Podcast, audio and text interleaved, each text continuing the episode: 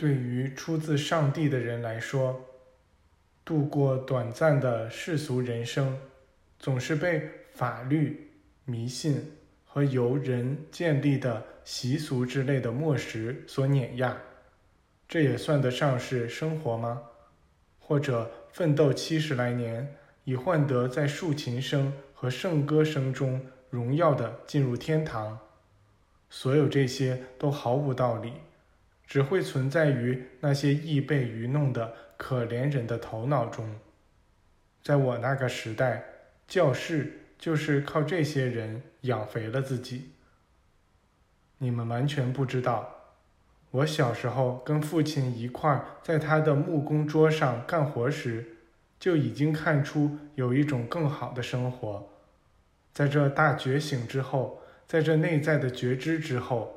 我花了很多个日日夜夜，默默地独自在我那内在存有的心中抗争，以战胜自己的思念。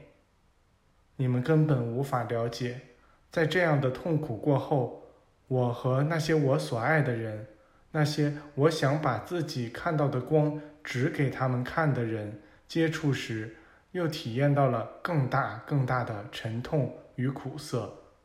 我知道，那如此明亮的光会照亮所有来到这世界上的上帝孩子们的路途。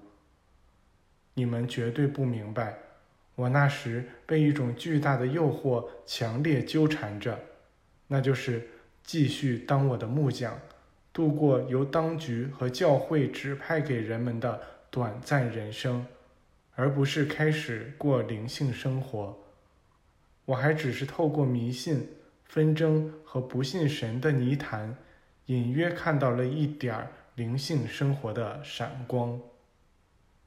你们完全不清楚，我自己的家庭一次次施加给我的肉体痛苦和可耻的侮辱，还算不上那些我努力把光指给他们看的人表现出的恶意。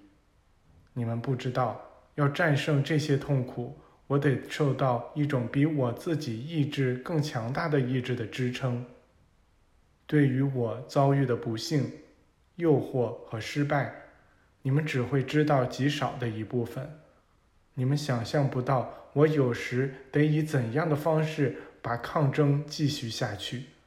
我得咬紧牙关，握紧拳头，知晓光就在那里。然而。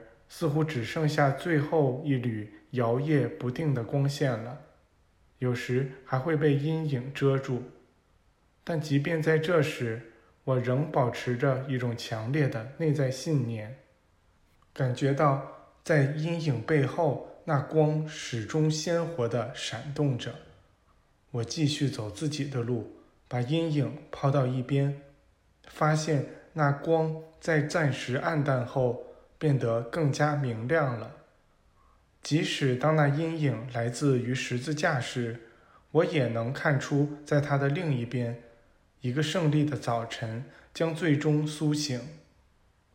而这对于沉浸在担忧、疑虑和迷信之中的人们来说，仍然是难以理解的。正是我所看到的那幅远景，促使我下决心把这杯苦酒一饮而尽。以便通过体验和实际接触，去了解我所说的那些，也就是人可以通过将其自由思想与纯净动机和上帝的自由意志结合在一起，来向自己证明，上帝是神圣的，而人，他真正的儿子，生来便与他一模一样的儿子，也是神圣的，这神性。便是每个人在自己身上看到并拥有的真正的基督。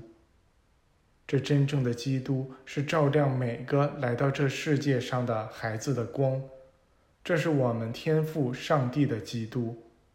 我们是在他之中，并通过他而拥有永生、光、爱和真正的友善。正是通过这个基督，上帝和人。才是真正的圣父与圣子。